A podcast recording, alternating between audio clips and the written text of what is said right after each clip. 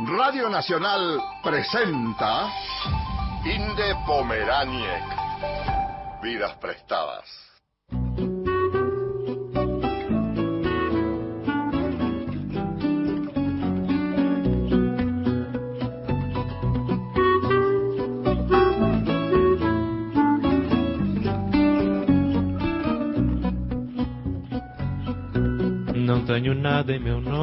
Esto es Vidas Prestadas, un programa sobre libros y sobre mundos posibles, un programa sobre ficciones, sobre poesía, sobre ensayo, un programa sobre autores, un programa para nosotros, los lectores.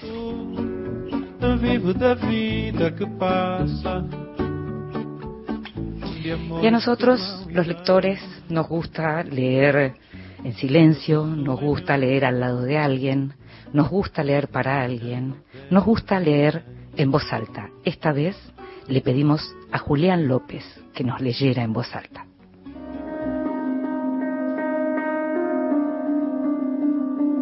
En voz alta, cuentos breves, poesía, lecturas para compartir.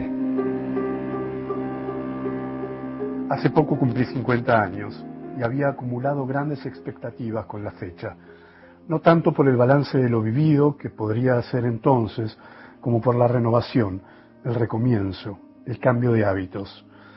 De hecho, no pensé ni por un instante en hacer un balance o evaluar el medio siglo pasado. Tenía la vista fija en el futuro. No veía el cumpleaños, sino como un punto de partida, y aún sin entrar en detalles ni hacer planes concretos, me había hecho esperanzas muy brillantes, sino de empezar una vida totalmente nueva, al menos de librarme, por lo rotundo del aniversario, de algunos de mis viejos defectos, el peor de los cuales es justamente la postergación, el repetido incumplimiento de mis promesas de cambio. No era tan descabellado. Después de todo, dependía solo de mí. Era más realista que las esperanzas o temores que pone la humanidad en, en el año 2000 porque cumplir 50 años no es algo tan arbitrario como una fecha de almanaque. Al revés de lo que suele pasar en estos casos, las esperanzas, aun las más infundadas, actuaban a mi favor, ya que podían resultar en una profecía autocumplida. Todo indicaba que iba a serlo, a jugar por mis expectativas. Comienzo de cumpleaños de César Aira.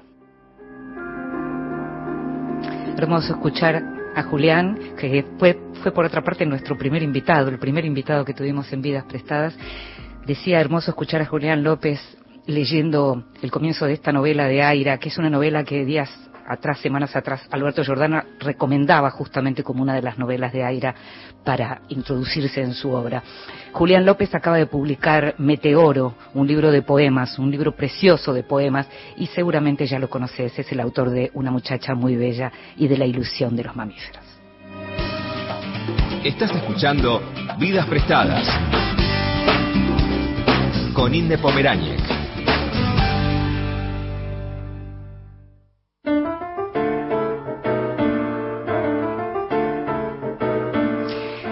Y estamos en Vidas Prestadas, estamos en vivo, en, esta, en este comienzo de lunes. Sabés que estamos en vivo acá en Radio Nacional, en el Estudio Mayor de la calle Maipú.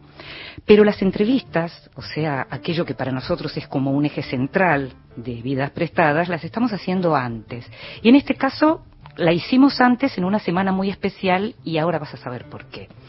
Entrevistamos a Alejandro Zambra, el escritor chileno que vive hace algunos años en México, que nació en 1975 y que es autor de una obra, yo diría que es eh, digamos que, cumple con esa conjunción de, ser celebrado por la crítica y también por los lectores, ¿no?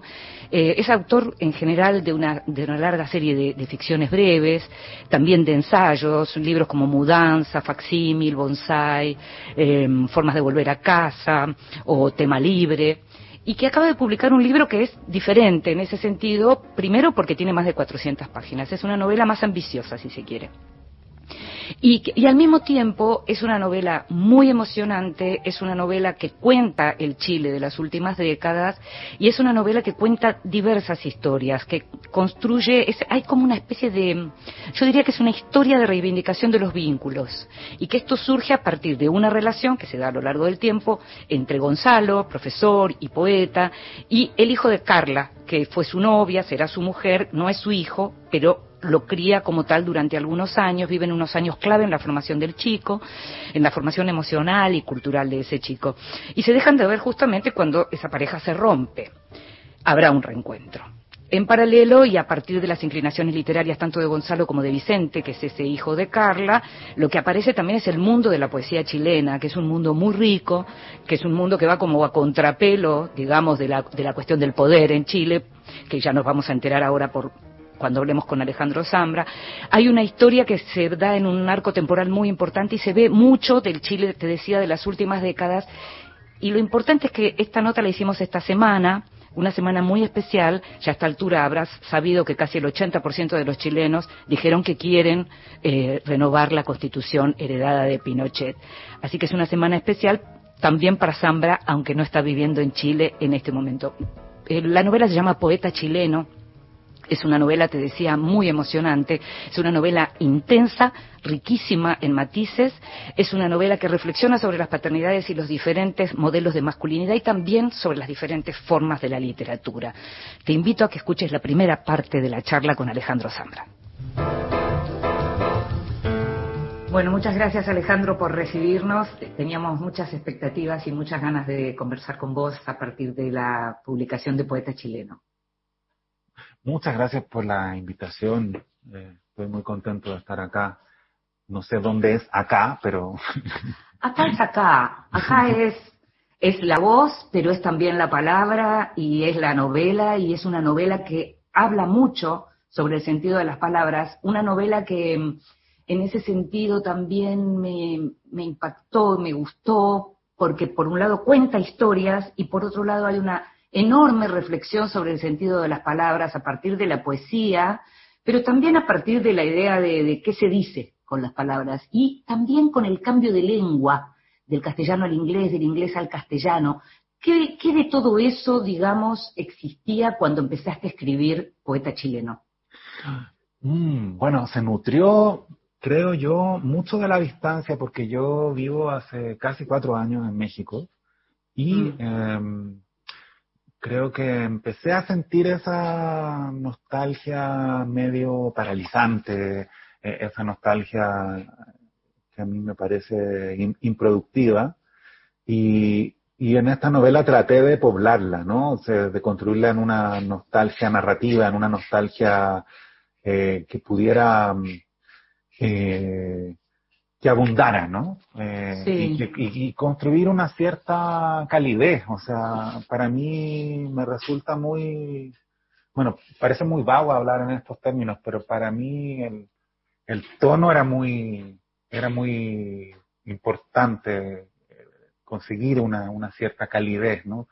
Una calidez también que, que, fuera cambiando, ¿no? Que, entonces todo, todo creo que el, el espacio y el lenguaje eh, chilenos aparecieron por su ausencia. O sea, eh, creo que yo tenía en primer lugar el, deseo de visualizar y, recuperar recuperarlo, eh, claro. eso, eso, eso que acababa de perder, ¿no? O sea, creo que también había ahí una cosa muy, muy festiva de, recuperar la lengua, de nombrar, de, de, acercar el, el paisaje, de, de hablar chileno, ¿no? sí, entiendo, entiendo. Ahora, al mismo tiempo, cuando hablamos de lo que, del sentido de las palabras, hay en la novela aparece mucho palabras que faltan o palabras que se usan en lugar de otras.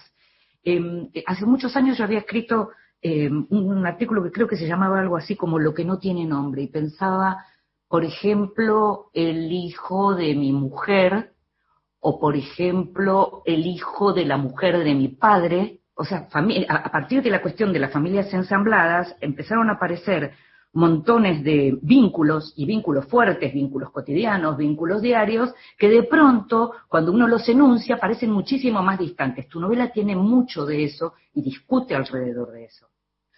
Y claro, yo creo que ha sido un tema muy relevante sobre el que no se ha reflexionado mucho, ¿no? O sea, eso mm. mismo que acabas de decir, o sea, eh, y lo que pasa en la novela es que el protagonista o uno de los protagonistas de pronto eh, siente la necesidad de nombrar un vínculo y no le gusta la palabra que existe para ese vínculo, entonces tiene que pelear cuerpo a cuerpo, por así decirlo, con la palabra. Y justo creo yo que eso es lo que hacen los poetas, digamos, una eh, imagen muy romántica tal vez, pero eh, pelear con cada palabra del poema, ¿no? Y mm.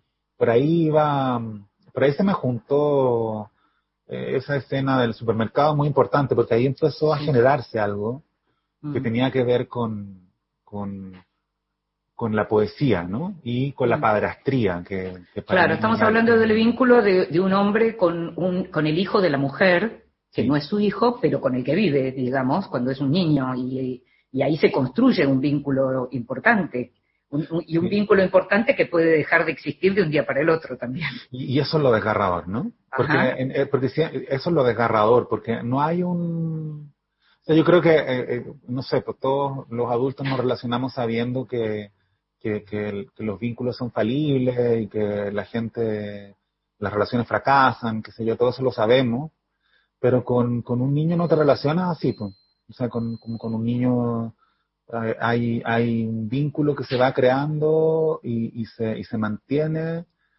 Y, también hay un para siempre eh, implícito que es muy desgarrador. Eh, cuando, cuando, cuando se demuestra falso, ¿no? O sea, cuando, sí, o cuando fracasa, digamos, el vínculo que lo, que lo sostiene, ¿no? Mm. Claro, porque no te relacionaste tú con, con el niño, ni el niño contigo, eh, pensando en, que ese vínculo era perecible, ¿no? Entonces, yo creo que ese es un...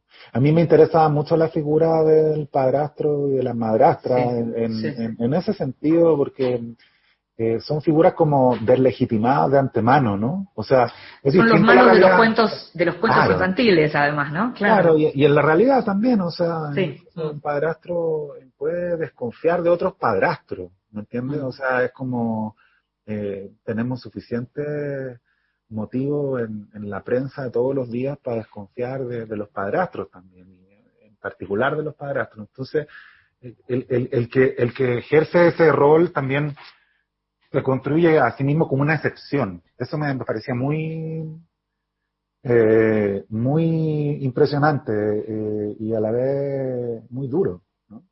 Claro, porque la novela es, es, como una gran reflexión sobre el tema de la paternidad y las paternidades. Aparece la idea del mal padre o del buen padre, aparecen los padres dominicales, aparece justamente el padre de Vicente, el padre, el tema del padre biológico y el padre que, la, biología y la crianza como enfrentadas en algún sentido también, o la figura del abuelo de Gonzalo, el chucheta que tenía hijos por todos lados y que los abandonaba a todos, pero que todos lo amaban. Eh, hay como, hay como una especie de, es como una especie de tratado sobre la paternidad en un punto, ¿eh? Yo siento que, o sea, para mí eso es lo más relevante de la novela, ¿no? O sea, me mm. gusta mucho que hagas ese énfasis, porque es como convives con otras figuras de lo masculino, ¿no? Como, como convives con otra... No hay que retroceder eh, tampoco mucho, ni, ni rebuscar mucho para encontrarte con esas figuras, ¿no? Que tú ya señalaste, o sea, por poner el caso, el, el abuelo embarazador compulsivo, que recibe la aprobación de la sociedad. Es una cosa que hoy día nos suena anacrónica, mm. eh, por suerte nos suena anacrónica, ¿no? O sea, afortunadamente. Pero una figura que todavía existe también, ¿no? o sea, no, no, no, no, se extinguió. Todavía convivimos con eso, claro. Claro, y es alguien que recibe la, o sea, como, como, que, como que entiende la paternidad como una permanente prueba de hombría, mm. y, y, esa hombría eh, más bien está hecha de puros, puros abandonos, ¿no? O sea, digamos, todos conocemos, la, gente de, mi edad, creo yo, alcanzó a conocer eh, plenamente eh, a esa figura, ¿no? Eh, que, es también la del seductor, ¿no? Sí, eso iba a decirte, justamente, porque además recoge las simpatías generales también, porque tiene ese carisma y esa seducción, ¿no? Claro. Claro, claro. Mm. Eh, y en Chile creo yo que también está asociado a uno, incluso a, una forma de, hablar, ¿no? ¿Ah, eh, que, no es de clase, sino que es como em, alguien que habla mirándote muy directamente a los ojos y un poco más nombra, lento, ¿no? Que te nombra, que, se acuerda de tu nombre, eso es fundamental en el seductor. Exactamente. Y, y, entonces, claro, una figura eh, de otro mundo, pero que tampoco, quizás sería demasiado optimista suponer que es de otro mundo. O sea, digo yo, no tengo que ir muy lejos, mi propio abuelo eh, era así, ¿no? Ajá. tres veces en la vida y, básicamente lo que sabía de él era que había abandonado a mi mamá, ¿no? O sea, y que había sufrido mucho mi mamá. Eh, y, y, luego me empecé a dar cuenta que mucha gente tenía el mismo abuelo, ¿no? O sea, eh, eh, el, el, en la vida de mi mamá también hay etapas, había varias historias que se vinculaban con, no sé, haber conocido a un nuevo medio hermano, Increíble. como, como, claro, claro. Eh, y tenía, tuvo entre 20 y 30 hijos, pues nadie lo sabía con, con, certeza. Así que Chucheta entonces es, eh, digamos, está inspirado en un personaje, en un Sí, sí, incluso ah. sale en el libro anterior mío, que es muy distinto a este, pero eh, facsímil hay una historia muy, muy parecida, ¿no? que, que, digo, no, no importa que me haya pasado a mí, lo que quiero decir es que ahora que hablamos del libro, claro, claro. Eh, no hay que ir muy lejos, eso es lo que quiero decir. No es, como que esté inventando una cosa muy fuera del mundo, ¿no? O sea, eh, todos tuvimos más o menos esa experiencia. Y, luego, bueno, como, más importante que eso, es cómo uno procesa eh, esas presencias masculinas, ¿no? O sea, ¿qué significa eso respecto de, de lo masculino, ¿no? Eh, entonces sí pensaba que la figura del padrastro también podía ser eh, representativa de, de, la, de, lo masculino hoy día, ¿no? sí, el, el, otro gran tema de la novela que tiene que ver con la poesía, por supuesto, con la idea de, la, la, figura del poeta chileno que para los que para los latinoamericanos que trabajamos con la literatura sabemos que hay algo particular con la figura del poeta chileno o la poeta chilena, y no solamente porque tienen este, los dos Nobel, digamos, el bicampeonato, sino porque efectivamente en Chile es muy importante eh, saberse poeta, eh, la figura en sí, ¿no? Y ahí también aparecen paternidades y aparecen también padrastros en tu novela, ¿no? Como si estuviera reflejado algo que ocurre efectivamente en eso que un personaje, Rita creo que es, habla de el mundo mejor, que es el mundo de los poetas. Claro, el, un poquitito mejor, ¿no? Sí, un poquitito mejor, exactamente, sí. Sí, o sea, la, la, familia literaria, ¿no? O sea, yo creo que la novela tiene mucho que ver con esas dos familias, ¿no? La, Exactamente. La familia familiastra eh, digamos, la familia que, se puede desarmar y que en el fondo pone en escena las tensiones que hay en la familia y que hemos vivido más intensamente en los últimos 40 años, ¿no? O algo así, 30, 40 años. Y, y luego la familia literaria que es bastante eh, pegadiza, ¿no? O sea, por una mm. parte está la elección, ¿no? Uno elige, hay un momento en la vida eh, literaria en que uno elige padres literarios. Y es bien emocionante ese momento, ¿no? Mm. O sea, como un momento en que uno elige eh, tener unos padres eh, desconocidos, digamos, como lector, ¿no? O sea, y, sientes que hay un, un, vínculo ahí con gente muerta, con gente que admiras mucho, ¿no? O sea, sí, un linaje, ¿no? Claro, y, lo, que, lo, que, lo que Borges llamaba crear a los precursores, ¿no? Sí, exactamente. Eh, Kafka, en ese texto de Kafka, el claro, precursores, sí. Pero yo lo pongo más emocional aún, ¿no? O sea, es como cuando decides que quieres ser poeta porque en el fondo estás leyendo a Gabriela Mistral o estás leyendo, eh, qué sé yo, a Vicente Huidobro y te emociona profundamente. Hay algo ahí en mi caso, creo yo, y en el caso de los poetas de, este libro, eh, también algo vinculado a la clase social, ¿no? O sea, eh, es curiosamente, claro, la poesía chilena tiene muy buena reputación, pero salvo excepciones como el mismo Huidobro, que, era un aristócrata, es muy clase baja, clase media. Y, y, mm. Chile es un país súper injusto, Mm. Entonces, ¿por qué hay eh, una, una serie de, eh, una serie ya numerosísima de, poetas que, que, lograron eh, llegar a esas alturas, ¿no? O sea, Neruda, Gabriela Mistral, o sea, son, son como, es como un mito de clase media baja, ¿no? y, digo yo, en algún momento me lo pregunté así, como, ¿por qué yo, un niño como de la periferia de, Santiago, cuya, cuyo mejor destino era ser primera generación universitaria,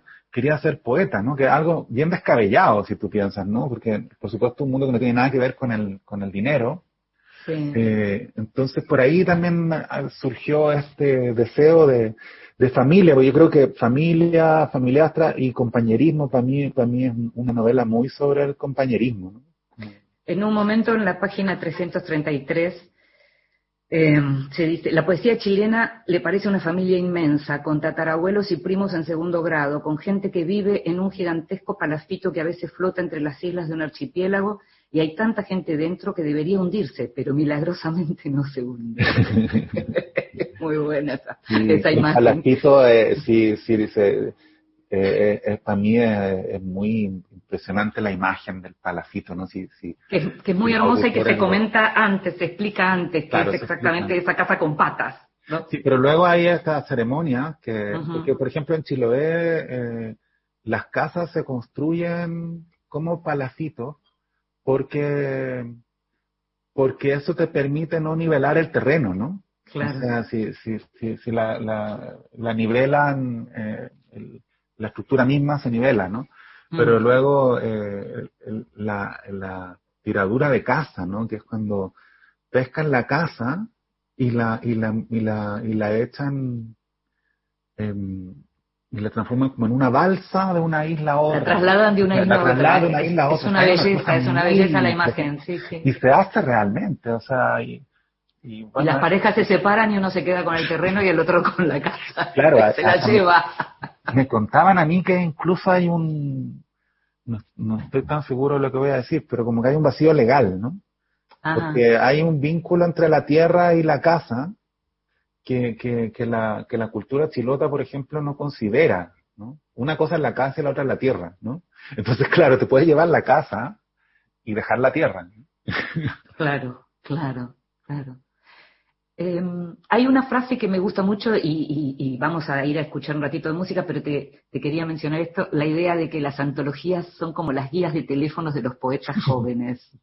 Eso me pareció, me parece una idea hermosa además. Y, y, cuando estábamos ahí eh, buscando antologías, ¿no? Como que la antología es muy antipática cuando es contemporánea, ¿no? Porque supone luchas de poder, qué sé yo. Pero luego cuando pasan los años y, se vuelve muy muy muy amable, muy muy muy luminosa, ¿no? Para, Porque otra vez hay una serie y hay una familia ahí y una familia ajena también, ¿no? Hay, hay un cuento de Bolaño, me, parece que, que, no me acuerdo cómo se llama, pero que es muy bonito porque es, solamente un, un, personaje mirando una antología, ¿no? Sí, mirando las fotos, ah, eh, imaginándose, ¿cómo se llama? Creo que, no sé si se llama Fotos o algo así, no, no es de los más conocidos, pero a mí me gustaba mucho que simplemente el personaje imaginándose quiénes son estos poetas eh, desconocidos a partir de la foto, la referencia gráfica, eh, y claro, una comunidad, ¿no? Eso, una comunidad. Te, te, invito a que escuchemos música y enseguida seguimos hablando de poeta chileno. Muy bien.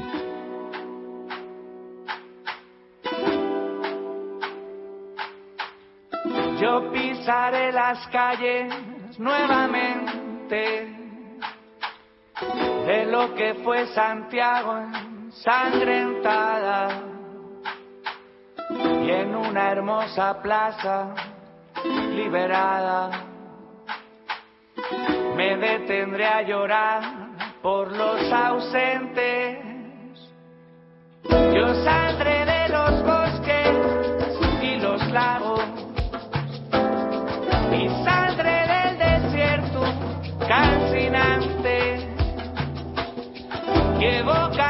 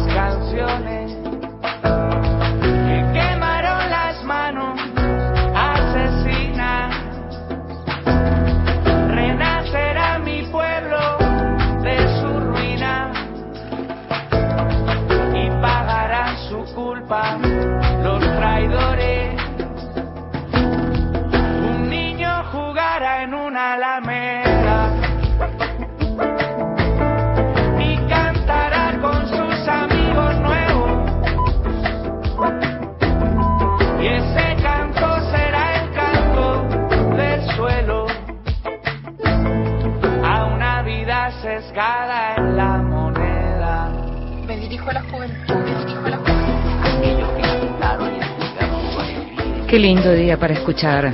Yo pisaré las calles nuevamente, esta vez en una versión de Muerdo.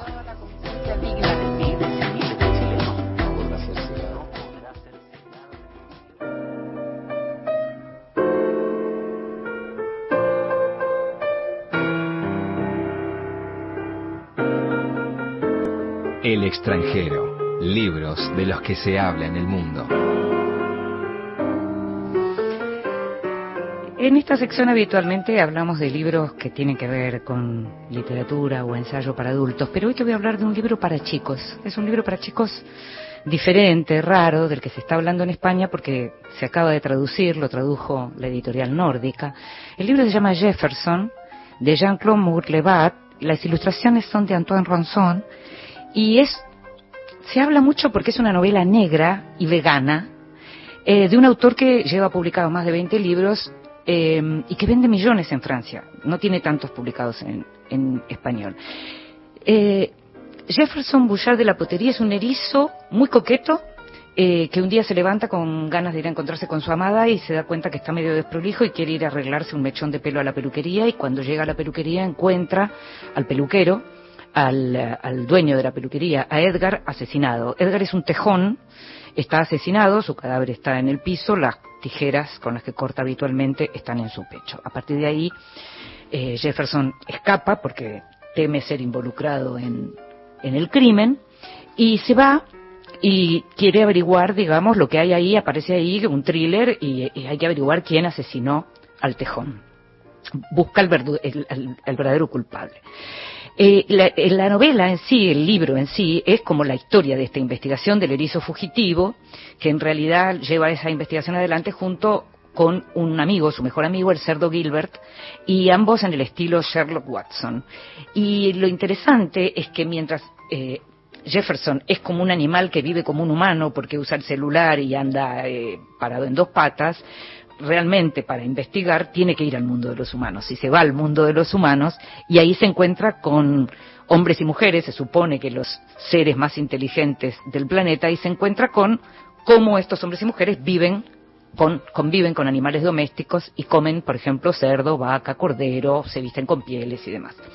La, esa aventura es la que despierta en Jefferson un activismo y es la que parece que viene despertando activismo también en los niños y en los padres que están leyendo este libro que tiene unas ilustraciones hermosísimas y en donde se empieza a discutir el tema del mundo animal y del trato con los animales y de la comida con los animales. Por eso te decía novela negra vegana. Se llama Jefferson, la publicó en España por ahora, editorial nórdica, y el autor es Jean-Claude Mourlevat.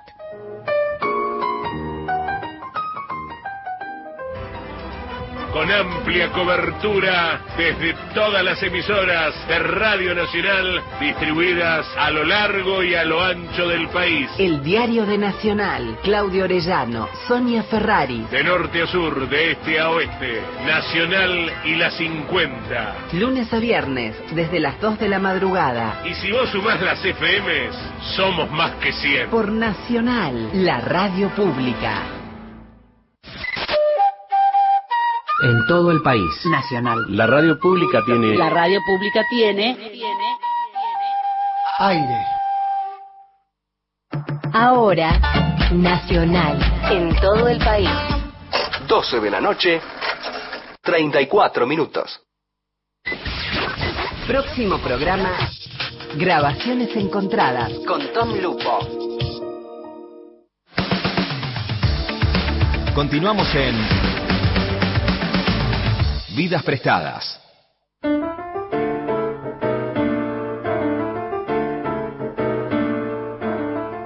Y seguimos en Vidas Prestadas, este programa sobre libros y sobre mundos posibles, y estamos conversando con Alejandro Zambra, el autor chileno que vive en México, a propósito de su novela, de su nueva novela Poeta Chileno, una novela voluminosa, importante, la más, diría, es la más larga que escribiste, sí, definitivamente, ¿no? Sí, sí. Eh, me impresiona a mí, es una descortesía eso, ¿no? Publicar libros tan largos.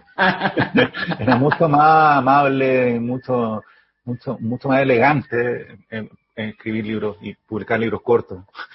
Pero empezaste escribiendo sabiendo o, intuyendo que esta vez iba a ser más larga que las anteriores.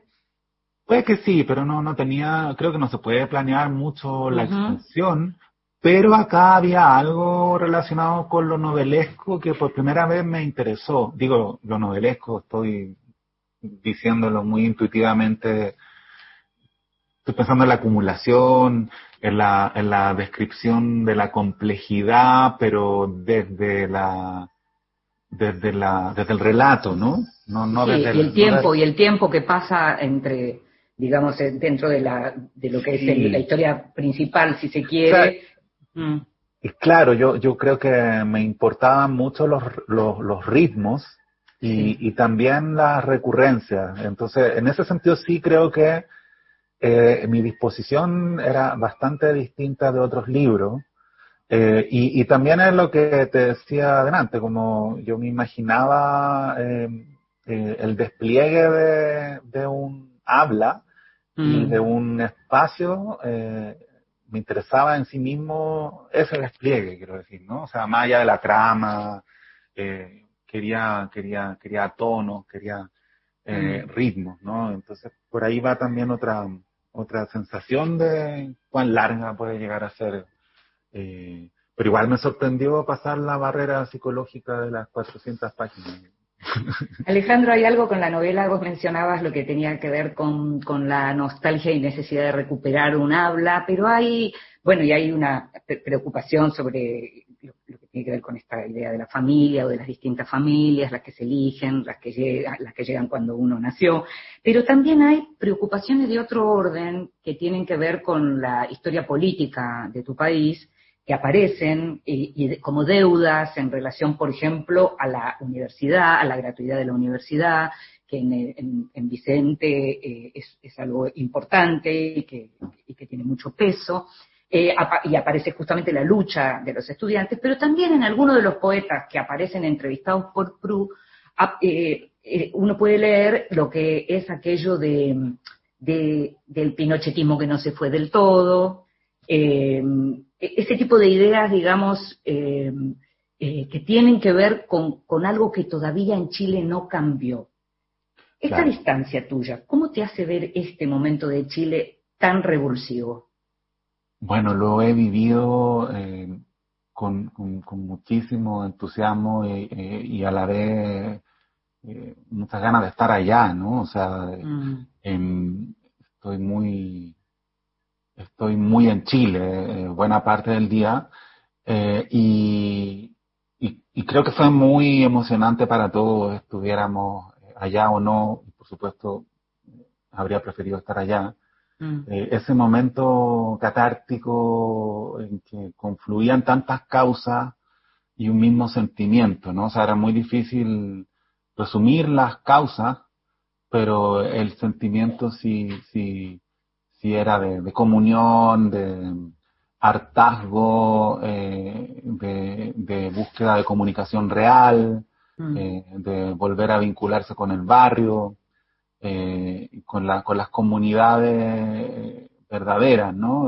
Creo que ese fue un, un, momento de efervescencia precioso que a la vez inmediatamente se mezcló con el dolor porque hubo eh, crímenes de Estado, o sea, porque mm. hay, mm. hay víctimas que, que demuestran también la, absoluta urgencia de una reforma a mm. la policía, qué sé yo.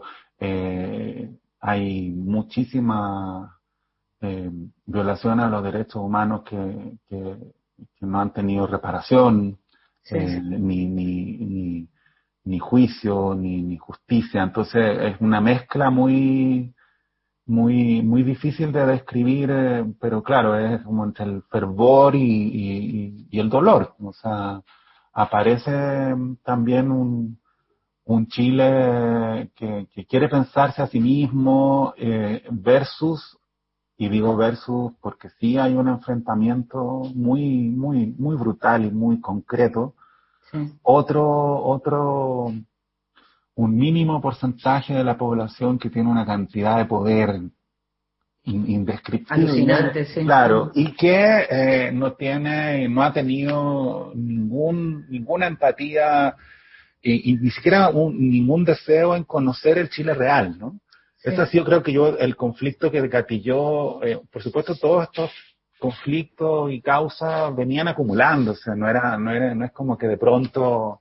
Por eso decís que, que no claro. había una única razón para, para lo que se empezó a vivir, claro. A mí me gusta el grito de Chile despertó, pero también eh, eh, hay que, hay que creo yo, enfatizar que todo esto se fue acumulando.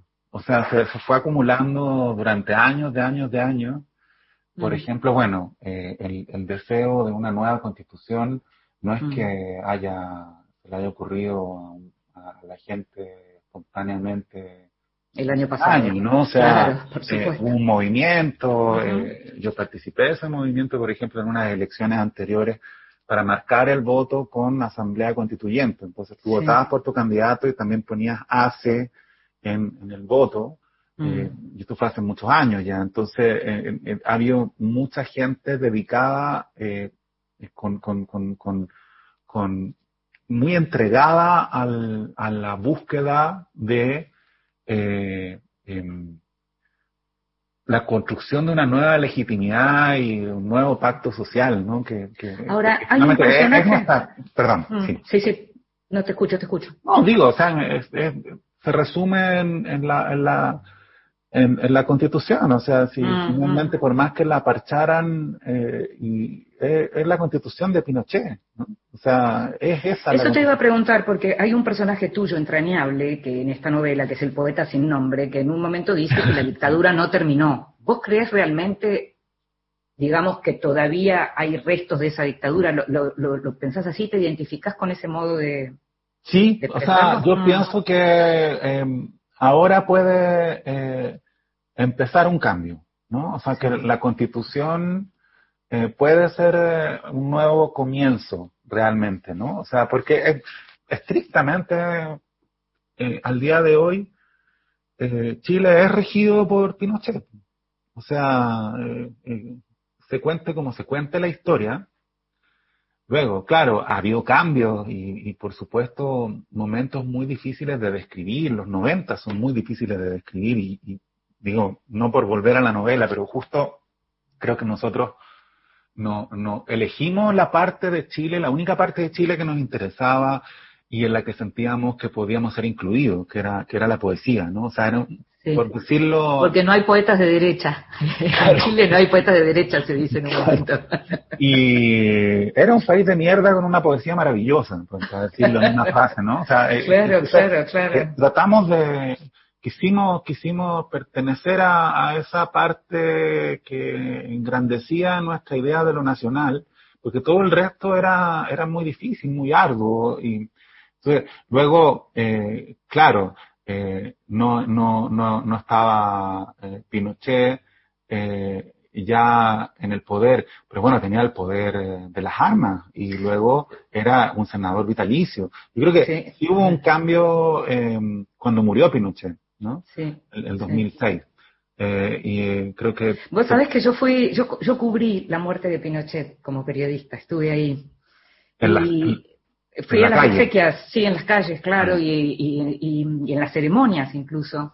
Cuando escupieron, escupieron, ¿no? Exactamente, sí. Y cuando habló el nieto, ¿no? Y, y, y algo que era muy raro para, viniendo de la Argentina, era como todavía había tanta gente que reivindicaba la figura del dictador, porque en la Argentina te diría que durante mucho tiempo los que reivindicaban la dictadura se mantuvieron bastante callados, tal vez en los claro. últimos años reaparecieron un poco, pero no había orgullo en, en, reivindicar la dictadura, y en cambio en Chile eso se, todavía se percibía, ¿no? Sí, y creo que también aparece ahora un, un pinochetismo que, que, es que sabes lo que pasa, creo que también eh, em, eh, se construyeron espacios eh, para, son mundos paralelos. O sea, tú te puedes Sí, sí. mover en Chile Mm. sin conocer nunca a ningún pinochetista. ¿no? Y ese es un problema de la sociedad, o sea, como que puedes no... Tiene que ver con las mismas divisiones, claro, los Claro, mismos sea, Mm. Puedes estar en tu, en un mundo muy amplio en Mm. el que en el que sientes que hay bastante unanimidad. Creo- y eso creo que ese, proyectándolo es como un error que hemos cometido todos, eh, dar por, dar por ganadas varias batallas, ¿no?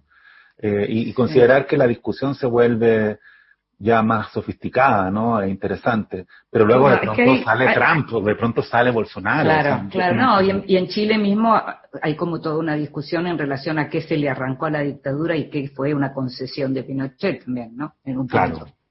Es bien Claro. difícil. Yo creo que hubo eh, y, y- sigue habiendo un, un, un conservadurismo muy, muy grande en la sociedad chilena, Mm. eh, pero también está eh, esta, creo yo, mayoría eh, que, que está cansada de, de ser ignorada, ¿no? O sea, hay que pensar, no sé, en los- también en los pueblos originarios, o sea, hay muy... Aparecen hay en tu novela, aparecen en la poesía justamente. Sí, La- las porque la poesía, mujeres- todo eso Sí. apareció antes. O sea, Mm. eso, eso es algo bien interesante, creo yo. eh, por ejemplo, eh, pensando en, en, en la poesía mapuche, sobre todo, eh, claro, hace muchísimos años empezó a circular, empezamos a leer a Elicura Chihuailaf, eh, a pues, Roxana Miranda Rupailaf, eh, qué sé yo, Jaime Buenún, que, Mm. que todos grandes poetas, eh, eh, el, el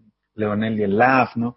O sea, digo, son parte de la poesía chilena desde, desde que yo eh, la conozco, digamos, la poesía mapuche ha estado ahí, ¿no? Sí. Eh, pero eh, ahí sí aparecen mujeres, pero digamos que en el Parnaso, salvo la Mistral, no hay muchas mujeres. no, claro, o sea, creo que No hay. eso está cambiando ahora, eh, Claro. recién, pero siempre hubo eh, en, en un plano excepcional, eh, Mm. porque sí eh, creo yo que era, era y es, digamos, pero sobre todo hace 20 años era un mundo muy, muy, muy, muy competitivo, ¿no? Mm. Y, y muy cerrado. Eh, eh, que es lo que menos me gusta, o sea, también es una novela esta crítica de, de- de- de ese mismo mundo que Así narra, es. ¿no? O sea, esa es la gracia de, la- de las novelas en general, que te permiten simultáneamente, eh, por ejemplo, hablar a favor y en contra, ¿no?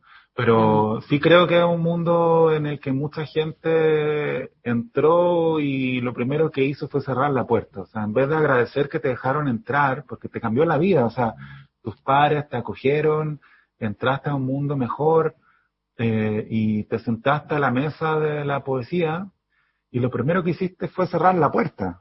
¿no? Yo creo que hay, Hay- que hay- dejar la puerta abierta. Es ¿no? que hay, Ah, y hay gente que apla hay padres que acogen, hay padres que aplastan y en las familias pasa eso, ¿no? Claro. eh, Yo creo que esa es la, la única obligación, dejar la puerta abierta. Otro de los temas, y, te- y vamos a ir ya Sí. lamentablemente cerrando, pero otro, otro de los temas que aparece fuerte tiene que ver con el, y es- está vinculado tanto con la poesía como con la paternidad, es la idea del fracaso, Alejandro. Eh, cuando empezaste a trabajar la novela, ¿qué aparecía como idea? ¿Qué reverberaba como idea del fracaso? Que es algo que, que uno ve transversalmente en toda la novela. Yo creo que mm, em, más bien eh, la sensación de búsqueda, ¿no? O sea, estar dispuesto a fracasar. O sea, creo que mm, había una, una, un, un, un ideal soñador, eh, bien ingenuo incluso en, en, en Gonzalo al comienzo, ¿no? De, Sí. pero que, pero que sí se, vi- se relacionaba con, con el arrojo y con la valentía, porque él podía buscar destinos más seguros, ¿no? Pero, pero soñaba con, con un mundo en que, bueno, en, en que el placer y el trabajo pudieran encontrarse, ¿no? Sí. Y luego, claro, va cambiando de plan, pero también creo yo que va encontrándose eh, con, con, cuestiones que son más esenciales, pues, como la paternidad o, la padrastría, como, como el, el, la sensación de lo, de lo, de la comunidad, ¿no? O sea, eh, y, luego Vicente, eh, eh, digo, están bien duplicados los personajes, ¿no? O sea, muchas cosas que le pasan a Vicente, le pasan a Gonzalo, y me interesaba mucho cómo construir esos cruces, esas diferencias, sin que fuera, sin que sean, pues, creo que yo que no son tan evidentes, sino que si uno se mm. va deteniendo, va comparando aspectos y, y, cómo se vincula eso con la historia, eh, me interesa mucho ese espejeo, quiero decir. Eh, y, luego, por ejemplo, para Gonzalo, entrar a la universidad a estudiar literatura es, un triunfo. Mm. Y para Vicente, eh, entrar a la Ahí le abren la puerta. Claro. Ahí le abren la puerta. Claro.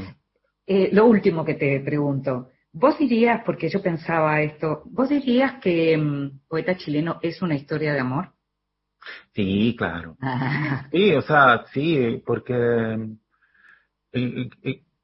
claro, parte muy como una historia de amor eh, entre, entre, entre, y muy típica, ¿no? Más convencional, claro. Pero luego aparece el amor entre un padrastro y un hijastro, o sea, qué tipo de vínculo hay, qué pasa con los años, eh, y cómo, sí, yo creo que la novela se podría resumir así, como eh, una, una eh, dos personas que pertenecían a una familia que desapareció vuelven a encontrarse y, se dan cuenta que son parte de otra familia, ¿no?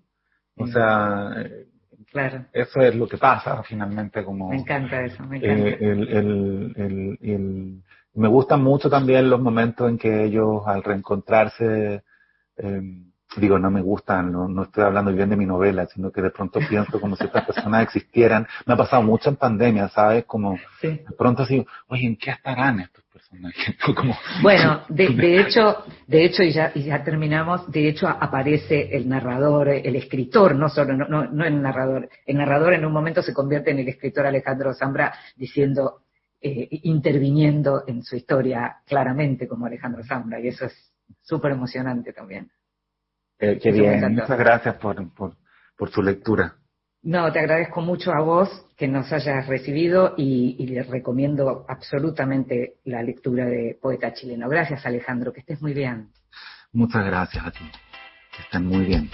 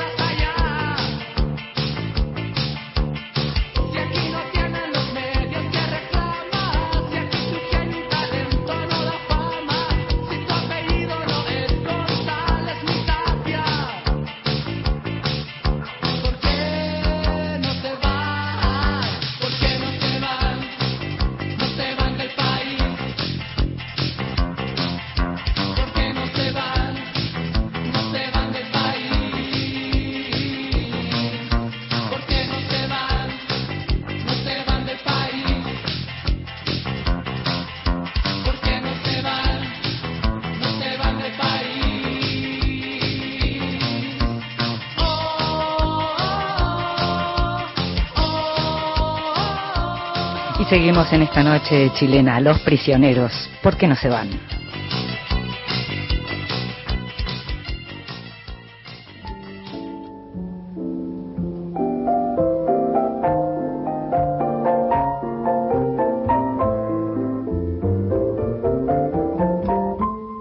Mesita de Luz. Grandes lectores nos cuentan qué están leyendo.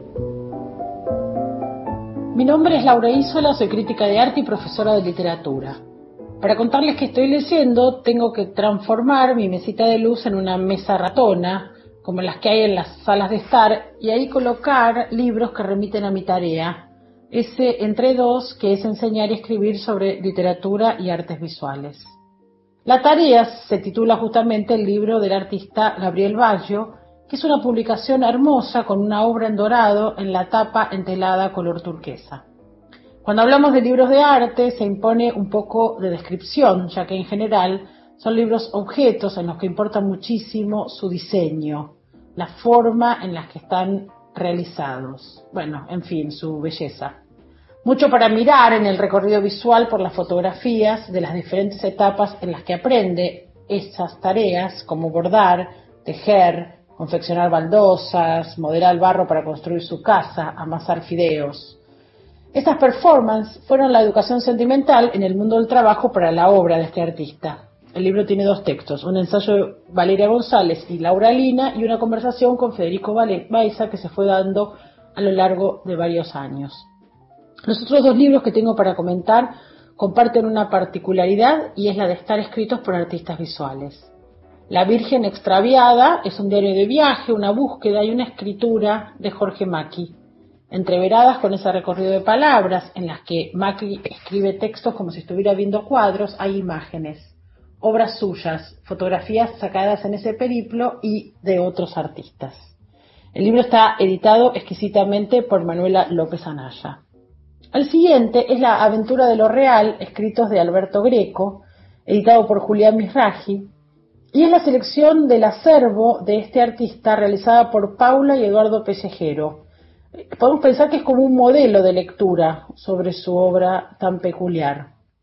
Son sus cuadernos con crónicas, registro de sus días en París, páginas de experimentación en la escritura, correspondencia, documentos. Un libro que promueve una lectura acorde al autor del manifiesto vivo del arte dito, el que recomendaba el contacto directo y total con las cosas y aconsejaba andar siempre en dirección contraria a la que debemos ir, ya que es la única manera de llegar a alguna parte. Hermoso. Te dije alguna vez que la idea es hablar de lo que hablamos siempre, pero de ir agregando otro tipo de géneros y en este caso con Laura y sola pudimos escuchar lo que tiene que ver con los libros de arte. Me encantó.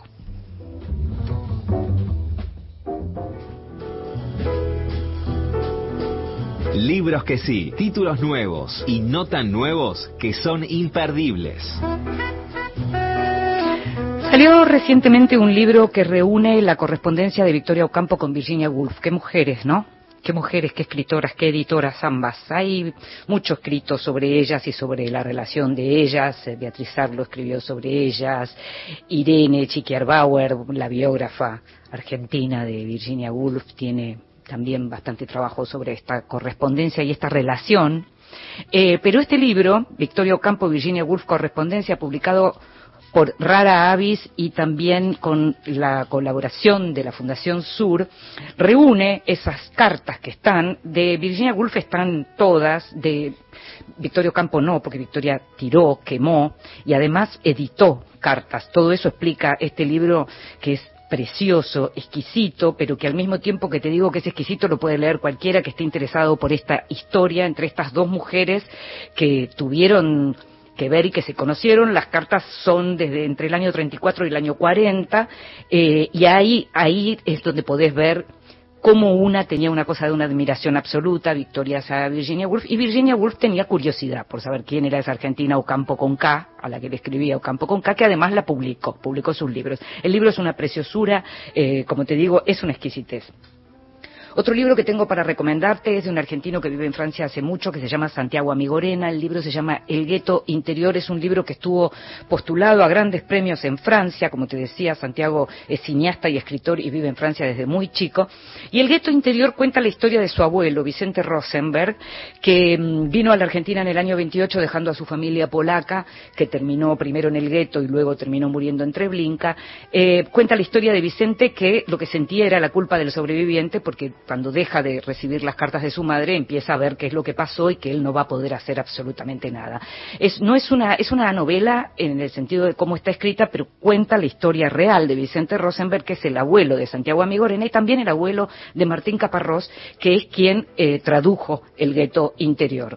Así que es un libro absolutamente recomendable, muy interesante, muy bien escrito y en donde se cuenta lo que es esa culpa, esa culpa del, del que pudo escapar y no pudo hacer nada por los que quedaron. Antes de irme, te quiero recomendar fuerte un documental chiquito de 15-16 minutos que se llama Cómo hablar con Lordy Moore, que firmó Majo Moirón, que también es escritora, es autora de Los lugares equivocados, y que muestra lo que significó para Santiago Liach, el poeta, el tallerista, el gran tallerista, la cabeza detrás del Mundial de Escritura, lo que fue encontrarse con su escritora favorita, Lorry Moore, en el FILBA pasado, el del año pasado. Acaba de terminar el FILBA, el FILBA nuevo, que fue online naturalmente y que fue realmente muy bueno, pero este documental se puede encontrar, puedes entrar en la página de FILBA, se llama Cómo hablar con Lorry Moore, y a vos que nos escuchás porque te gustan los libros y te gustaría alguna vez encontrarte con tus autores favoritos, tenés que ver lo que le pasó a Santiago antes y durante y después de encontrarse con Lorry Moore.